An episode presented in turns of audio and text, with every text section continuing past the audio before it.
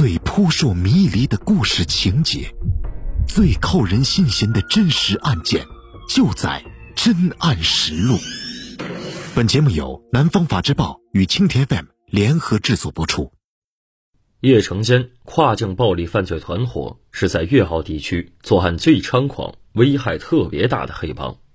早在1994年11月，叶成坚等人就将两名台商骗到珠海绑架，勒索港币三百万元，后因被警方侦破救出人质而勒索未成。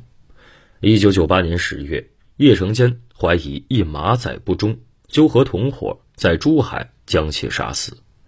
一九九八年五月至一九九九年五月间，该团伙在澳门四次持枪抢劫八人，共劫得美金七十多万元、港币八十多万元等财物。一九九九年初，广东省公安厅和珠海市公安局成立联合专案组，对该团伙案立案侦查。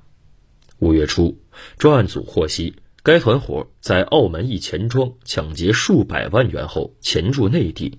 即循线转战数省市追捕，于五月底在花都市一举将叶等七匪缉捕，接着又有八名成员相继落网，这十五名犯罪嫌疑人已被逮捕。欲知侦破详情，请读本报独家大案连载《澳门黑销广东覆灭记》，刊于一九九九年九月二十八号。广东公安报成立专案组，专辑夜黑帮。作为东西文化的交汇点，具有四百多年开埠历史的澳门，遍布欧式建筑和中式庙宇等名胜古迹，特别是在亚洲独树一帜的博彩业，更是澳门有“东方蒙地卡罗”之称。然而，早些年。由于诸多原因，澳门的社会治安趋于恶化，较为活跃的黑社会组织之间为争夺利益、瓜分地盘而发生的打斗事件，以及由此引发的各种纵火烧车及爆炸、枪击等恶性案件，使市民的生命财产安全受到极大的威胁。澳门的旅游、博彩等行业受到了很大的冲击和影响。由于澳门临近粤港。澳门犯罪集团到内地作案或作案后到内地避风，以及内地不法分子利用合法或非法渠道越境去澳与澳门犯罪集团勾结作案，占了一定比例。为了使澳门后过渡期的社会稳定，中国政府对澳门的社会治安问题给予极大关注。与澳门水陆相连的广东警方更是伸以有力的援手。一九九七年五月五号，广东省公安厅成立澳门回归安全保卫工作领导小组，其宗旨是严密防范和狠狠打击澳门黑社会渗透内地，维护粤港两地治安稳定。通过一系列专案侦查，震慑在粤澳两地活动的澳门黑帮势力，确保澳门的平稳过渡。随着形势发展需要。各路侦查精英陆续被抽调进入专案组，经过一年多艰难的调查工作，掌握的线索越聚越多。当时在澳门发生的多起持枪抢劫、绑架勒索及爆炸等恶性案件，均涉及到一个以叶成坚为首的特大跨境犯罪黑社会团伙。该团伙组织严密，纠合港澳黑社会分子及内地不法分子。不仅在澳门猖狂作案，还在广东省内杀人、绑架、非法买卖和私藏枪支弹药，手段极为残忍，危害十分严重，影响特别恶劣。一九九九年三月，广东省公安厅副厅长梁国巨下达指令，立即对叶成坚跨境暴力犯罪团伙立案侦查，尽快将其彻底打掉。三月二十六号。省厅刑侦局及珠海刑警支队抽调精干力量，成立此小组 A 专案组。钱庄大劫案，两匪被擒获。当专案组到处搜寻线索时，叶成坚根本没有感觉到广东警方盯上他了。他谪居在澳门皇朝广场海景花园丽景阁的家中，正和手下的大帮马仔密谋抢劫某地下钱庄的运款员。五月四号八时，澳门八达停车场，两个鬼鬼祟祟的人影躲在一辆汽车旁，看见一名女子正开着摩托车离开家门，便惊喜的打电话：“大佬，来了。”那个被称作大佬的中年男人开车从另外一个路口出来，紧紧尾随着摩托车女子，观察周围动静。摩托女子走进静兴大厦十一号商铺，一会儿又出来，骑上摩托车，直往港澳码头方向驶出。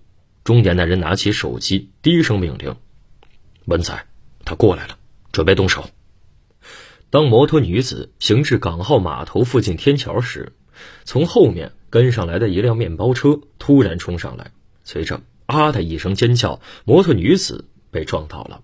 面包车上突然冲下三名年轻男子，如狼似虎的将女子拖上车，急速往白云花园方向狂奔。在车上，两名男子狠狠踢了女子几脚，猛地将女子的衣服扯掉，露出其身上绑着的一捆捆大贺钞票。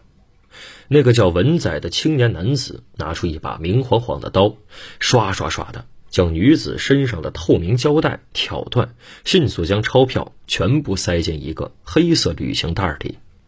面包车继续往前狂奔一段，文仔提着旅行袋下车，迅速登上一辆前来接应的出租车，消失在去巨龙酒家的方向。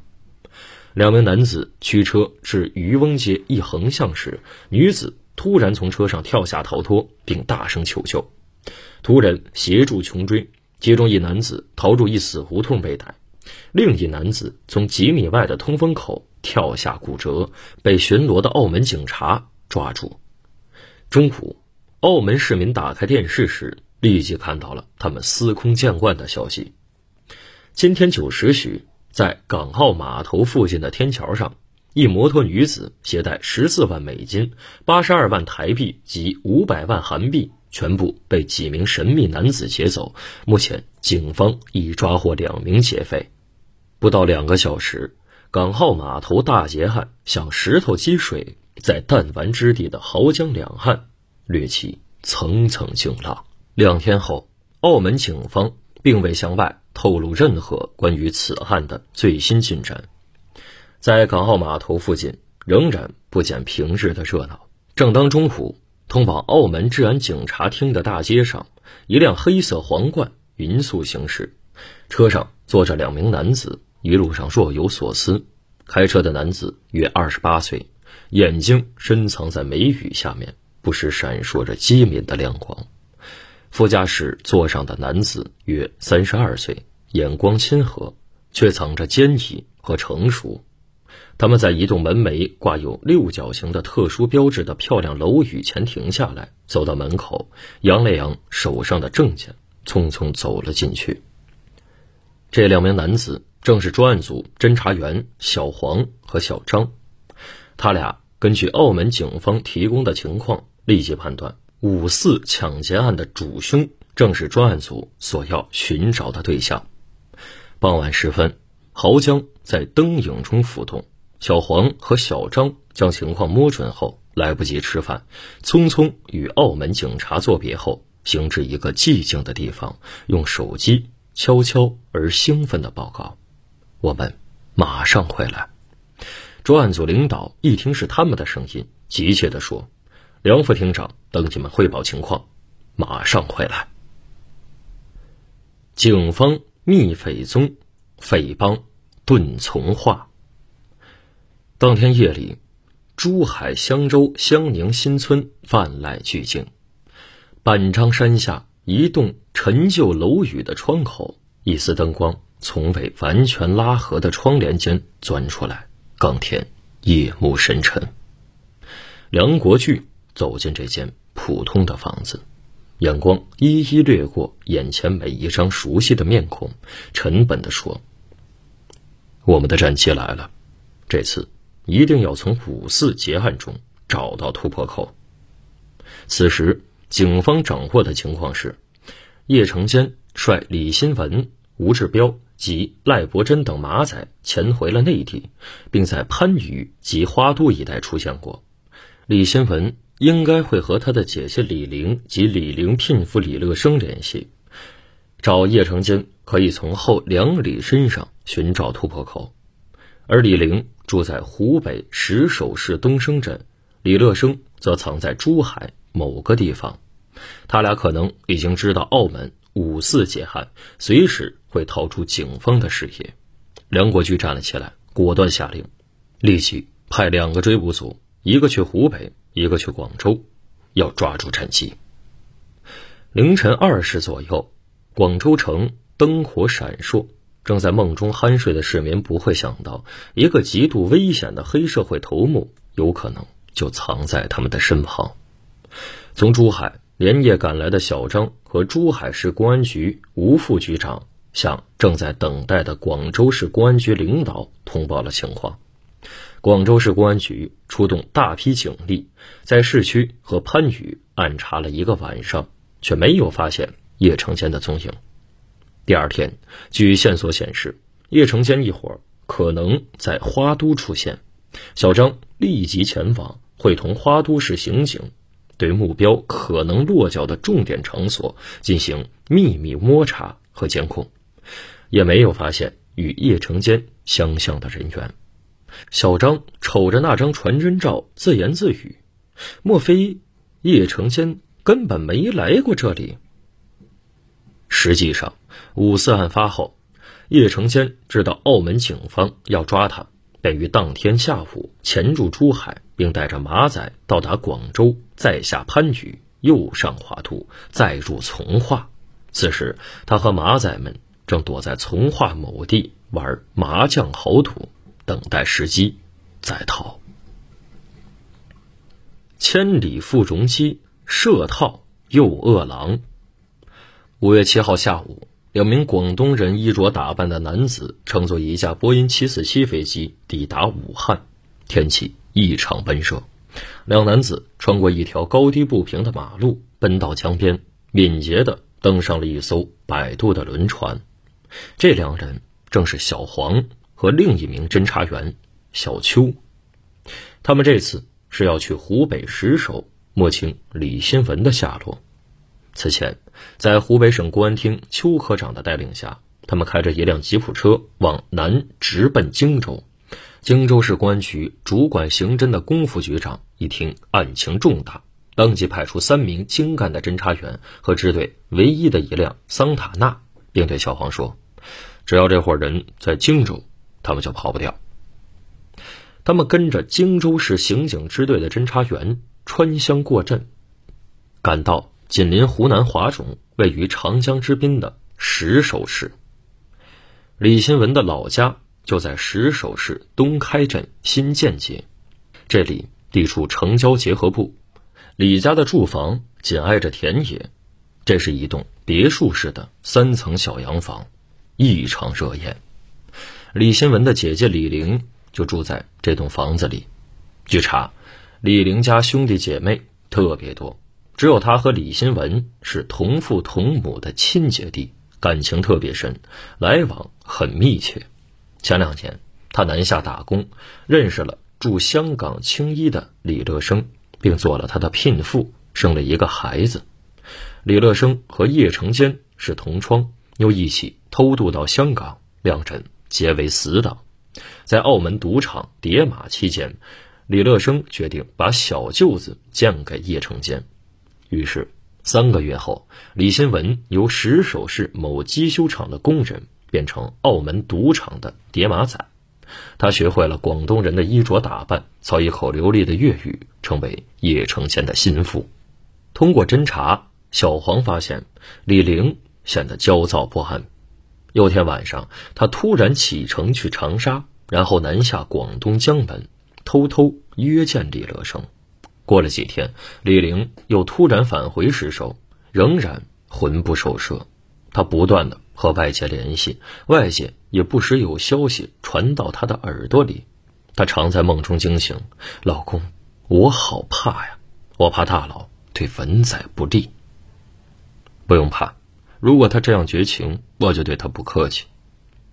根据各种情况分析，叶成坚率李新文、汤成、吴志彪及赖伯珍等马仔在澳门作案后，于当天下午潜回内地，并在番禺、花都及从化躲藏了几天，又北上长沙、岳阳。逃亡的日子并不好过，李新文感到危机四伏，时刻想摆脱这种处境。日子一天天过去，李新文始终没有在石首出现，整个案件进入难熬的僵持阶段。小黄、小邱在荆州民警的配合下，日夜奔忙在荆楚大地，对各种蛛丝马迹进行调查分析，以求案件有明显突破。五月二十号，情况有了变化，一名神秘男子从异地与李玲接上了头。他问：“文仔在哪里？”李玲焦急的反问：“我怎么知道啊？”对方说：“没事，他如果回来，就说一声，大佬不放心。”几乎同时，李新文也从另外的地方与李玲接上了头。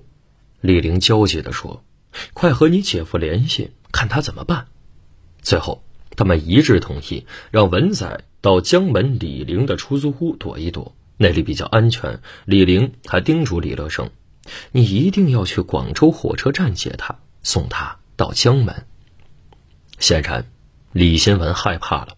他想到自己可能会被警察抓住，又想到大黑被大佬勒死的下场，最终决定按照李乐生的安排潜入江门避避风。小黄抑制不住阵阵喜悦，终于不需此次半个月的。石兽之行，一只饿狼即将进入圈套。他拨通了指挥部刘处长的移动电话，一字一顿地说：“二十三号，广州火车站从上海来的特快列车。”